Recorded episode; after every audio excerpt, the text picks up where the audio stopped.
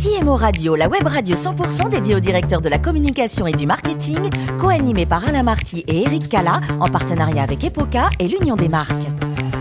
Bonjour à toutes et à tous, bienvenue à bord de CMO Radio. Vous êtes plus de 11 000 directeurs de la communication, du marketing et dirigeants d'entreprise abonnés à nos podcasts. Bien sûr, merci. Merci d'être toujours plus nombreux à nous écouter, et ce chaque semaine. Vous pouvez réagir sur nos réseaux sociaux et notre compte Twitter CMO Radio et vous pourrez le faire après avoir écouté cette émission que je vais co-animer avec Natalia Abella, directrice du développement de la communication chez Union des marques. Bonjour Natalia. Bonjour.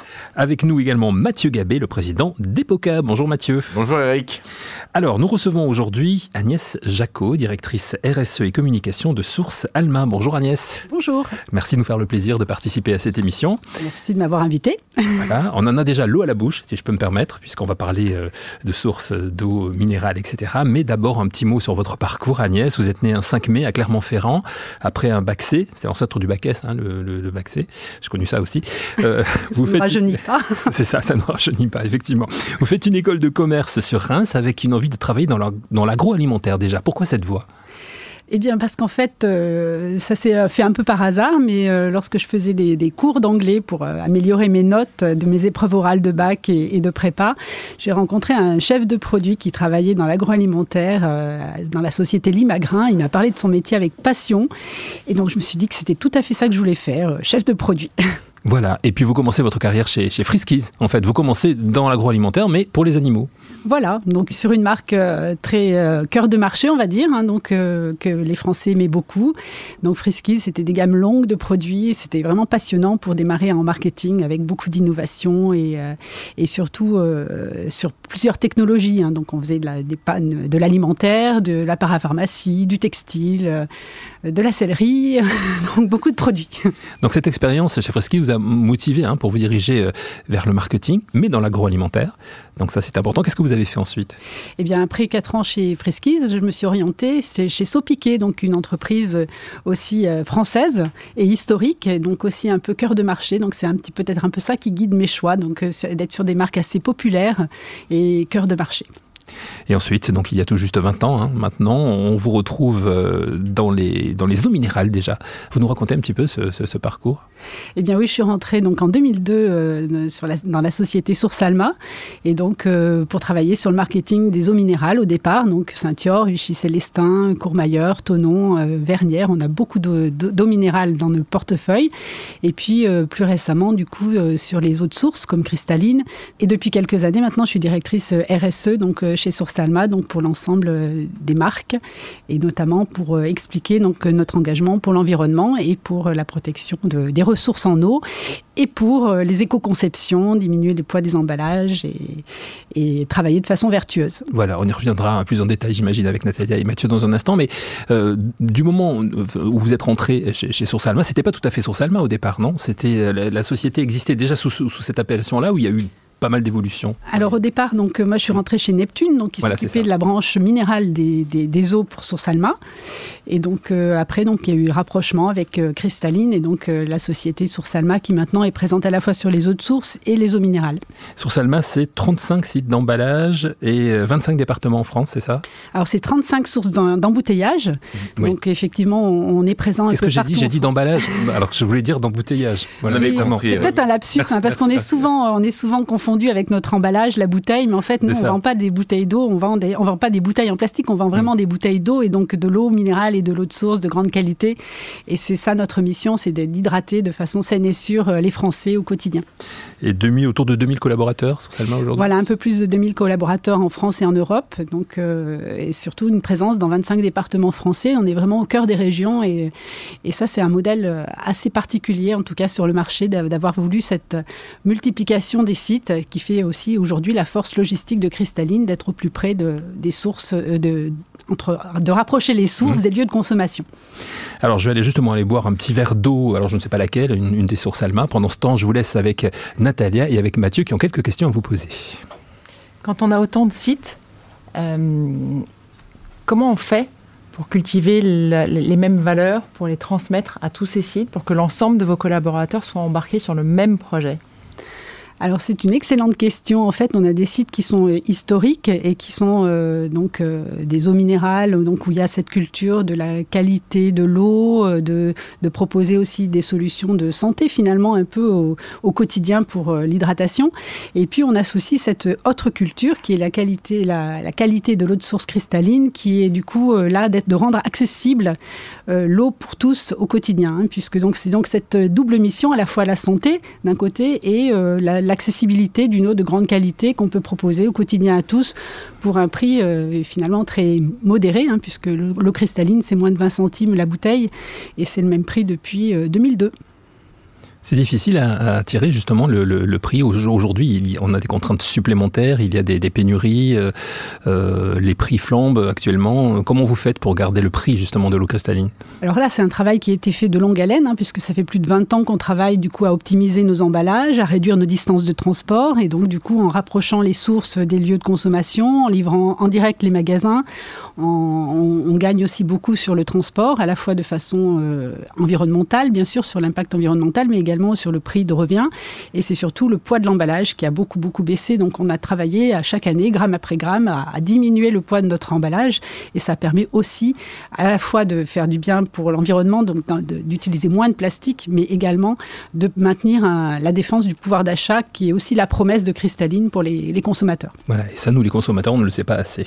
Mathieu hein. Alors nous, on a beaucoup travaillé pour la fédération du... On travaille toujours beaucoup pour la fédération du plastique, qui d'ailleurs aujourd'hui s'appelle Polivia. On les a accompagnés dans toute leur stratégie de communication, de rebranding, de repositionnement, dans un contexte où le, plastique est regardé un petit peu bizarre. Le plastique est quand même une part euh, importante, une composante importante dans ce que vous vendez comme produit, puisque ça en fait partie. Comment est-ce que vous intégrez ça et dans votre stratégie de communication et dans votre stratégie RSE alors, dans la stratégie de communication, on a beaucoup à faire pour défendre, entre guillemets, la bouteille en plastique. C'est vrai qu'on a parfois cette mauvaise image euh, des bouteilles qui polluent. Il faut savoir en France que les bouteilles sont collectées et elles sont recyclées. Et donc ça, c'est quelque chose qui est très important pour nous de faire beaucoup de pédagogie pour expliquer que la bouteille en plastique, si elle est bien sûr euh, éco-conçue, c'est-à-dire avec le minimum de plastique pour embouteiller l'eau qu'elle contient, euh, elle peut être entièrement recyclée si elle est bien sûr bien triée par les consommateurs. Et là, les consommateurs sont du coup un maillon de la chaîne et donc on les embarque avec nous sur cette économie circulaire de la bouteille, puisque la bouteille en plastique, euh, c'est du plastique PET qui est 100% recyclable et qui est la seule résine plastique qui permet de refaire des bouteilles avec euh, donc euh, des bouteilles avec euh, après recyclage. Donc en fait, on est dans un cercle vertueux de bouteille à bouteille. Il n'y a aucun autre emballage alimentaire en plastique qui permet de après recyclage de refaire le même usage. Et ça, c'est quelque chose que les gens ne savent pas toujours. Justement, comment est-ce que vous allez faire pour le faire savoir? Parce que je pense qu'il y a un vrai enjeu par rapport à ça. Est-ce que vous racontez, c'est quelque chose que moi je connais, mais je pense que peu de Français le savent, alors qu'effectivement vous êtes finalement très vertueux. Voilà, alors on va essayer de le faire avec de la communication euh, grand public, bien sûr, mais aussi, aussi en B2B.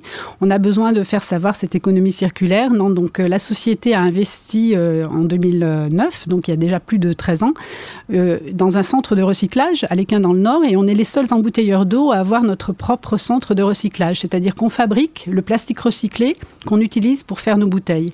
Et ça, il y a 13 ans, c'était quelque chose d'assez très innovant, puisqu'à l'époque, le plastique était déjà recyclable, mais partaient pour faire euh, des pulls polaires, euh, des tableaux de bord de voiture, euh, du rembourrage de couettes, enfin d'autres produits qui, dans leur deuxième vie, étaient pas recyclables. Donc la volonté de notre fondateur, c'était de, faire en sorte que le, plastique, après recyclage, puisse refaire des nouvelles bouteilles. Et donc on a été pionnier en, 2000, en 2009 avec cette première usine. On vient d'inaugurer une deuxième usine en centre-France, à Saint-Yor, où on fabrique également du plastique recyclé, histoire de monter la quantité de plastique recyclé qu'on met dans nos contenants. Donc, euh, on, on communique sur cette démarche et sur le fait que demain, on sera capable de recycler dans nos centres 100% des bouteilles qu'on met sur le marché. Information très importante, hein, effectivement, parce qu'on a toujours en tête cette image de, de, la publicité, la petite fille qui dit à son papa euh, T'en as pas marre du plastique, le plastique dans les océans, etc. Donc, euh, effectivement, il faut, faut, le faire connaître. faut aujourd'hui. Voilà, mais bon, c'est euh, de bonne guerre. Hein. Donc, c'est vrai que tout le monde. c'est un petit peu la, solution facile quand on essaie de, de faire des, des, engagements verts, de, lutter contre le plastique. Donc, on, s'attaque aux bouteilles d'eau, mais en fait, il faut aussi savoir que bah, si on veut supprimer la bouteille, donc passer à l'eau du robinet, par exemple, exemple, c'est pas du tout le même produit parce que l'eau de source et l'eau minérale, c'est des eaux qui sont euh, exclusivement issues de sources souterraines, protégées et donc qui ne subissent aucun traitement de désinfection. Et c'est pas le cas de l'eau du robinet qui est prélevée forcément en surface. Ce sont des eaux de mélange, à peu près à 50%. Et donc, euh, ces eaux nécessitent d'être traitées pour être rendues potables. Donc, on n'est pas du tout sur le même produit. Donc, on peut se passer de la bouteille, mais on renonce aussi au produit qu'il y a dedans. Natalia, Mathieu, une autre question? Vous avez en charge la direction euh, RSE et la direction de la communication. J'aimerais bien savoir comment sont organisées vos équipes et, comment elles euh, communiquent entre elles justement? On est une société euh, familiale française, donc on est des petites structures, euh, même si effectivement euh, nos eaux sont présentes un peu partout en France. donc on communique parce qu'on est en open space, tout simplement. Donc on n'est pas une grosse équipe et on, attend du, coup des équipes qu'elles soient agiles, dynamiques et qu'elles du coup communiquent entre elles sur les projets. Ça se fait forcément très naturellement parce que du coup la composante environnementale est, maintenant fondamentale par rapport à la communication de la marque. Donc euh, chaque eau essaie d'expliquer bien sûr ce qu'elle apporte en termes de minéraux, hein, donc euh, si elle est bicarbonatée, magnésienne, etc., ce qu'elle ce qu'elle permet aux, consommateurs d'avoir en, en, bienfait au niveau des minéraux, mais aussi il faut expliquer quand même que l'emballage est éco-conçu, que le bouchon reste attaché pour pas se perdre dans la nature, que si la bouteille est triée par le consommateur, elle va être recyclée. Donc maintenant, euh, c'est vraiment très lié, quoi. Petite question euh, justement par rapport à, Cristalline. Donc j'ai découvert que c'était euh, l'eau préférée des, Français. Euh, comment vous expliquez ça? Une marque finalement relativement jeune, des grandes marques à côté. comment vous analysez ça et quelles sont les clés de la réussite? Je crois que Christeline a toujours été du côté des consommateurs. C'est surtout ça euh, la réussite.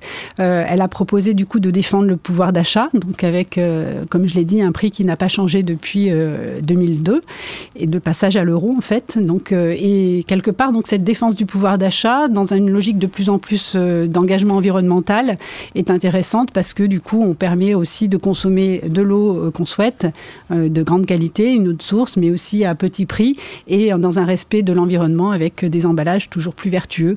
Et ça, c'est aussi quelque chose qui, en remporte l'adhésion des consommateurs de proposer un emballage vertueux sans, euh, sans gréver le prix du produit. Et c'est une eau que l'on retrouve partout, sur tout le territoire. Ce n'est pas toujours le cas des, eaux minérales, justement. Euh, cristalline, elle est partout.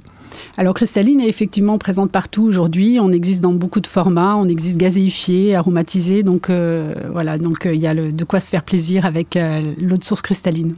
Et avec Source Alma, vous faites du, bien, hein, on peut le dire. Et puis, ça, ça tombe bien parce que vous, vous rêviez d'être pharmacienne quand vous étiez, quand vous étiez petite. C'est ça que vous aimiez dans cette idée, faire du bien aux gens? Oui, et puis j'aimais aussi euh, la pluralité des produits qu'on trouve en parapharmacie. Euh, voilà, donc euh, quelque chose des produits qui font du bien, mais beaucoup aussi de variété. Et je retrouve aussi ça bah, chez Source Alma parce qu'on a une diversité d'offres, de, produits, de promesses pour la santé des gens. Et, peut-être c'est peut-être le lien que vous me faites voir aujourd'hui que j'avais pas du tout pensé. oui, je tire un peu peut-être par les, par les cheveux, mais, mais c'est vrai que ça, ça pourrait, ça pourrait. Avec les années, vous cherchez aujourd'hui à créer des relations, vous me disiez, de qualité avec les proches et les gens qui sont importants pour vous vous. Alors, ça, veut dire quoi et vous faites ça de quelle façon? Eh bien, je pense qu'avec le, le travail, hein, donc euh, hmm. on, s'est beaucoup investi euh, et aujourd'hui, on a aussi besoin, peut-être avec cette coupure qui a été euh, celle du Covid, de, l'isolement des gens, de se dire de, que ce qui est important finalement, c'est peut-être pas forcément le nombre et la profusion des contacts qu'on a dans, dans, nos vies paraprofessionnelles, mais plutôt de, des vrais, de la, la, réalité et de l'authenticité des liens qu'on construit avec, ce, avec, avec nos proches. Et donc, nos proches nous ont beaucoup manqué et donc, je pense aussi que peut-être euh, c'est ça qui a changé aussi dans ma vision des choses, de donner plus de temps et plus de qualité euh, à mes enfants qui sont grands. Voilà, j'allais le dire, quand hein vous parlez de, vos proches qui vous ont manqué, c'est vos enfants qui sont grands maintenant, mais forcément, peut-être pendant le, Covid, vous les aviez pas à côté. Voilà, donc ils sont grands maintenant, mais bon, du coup, ils sont un peu partis d'unifamilial. Donc, effectivement, euh, je goûte avec plaisir ben, les moments qu'ils veulent bien me, me donner, quelques vacances partagées, des dîners.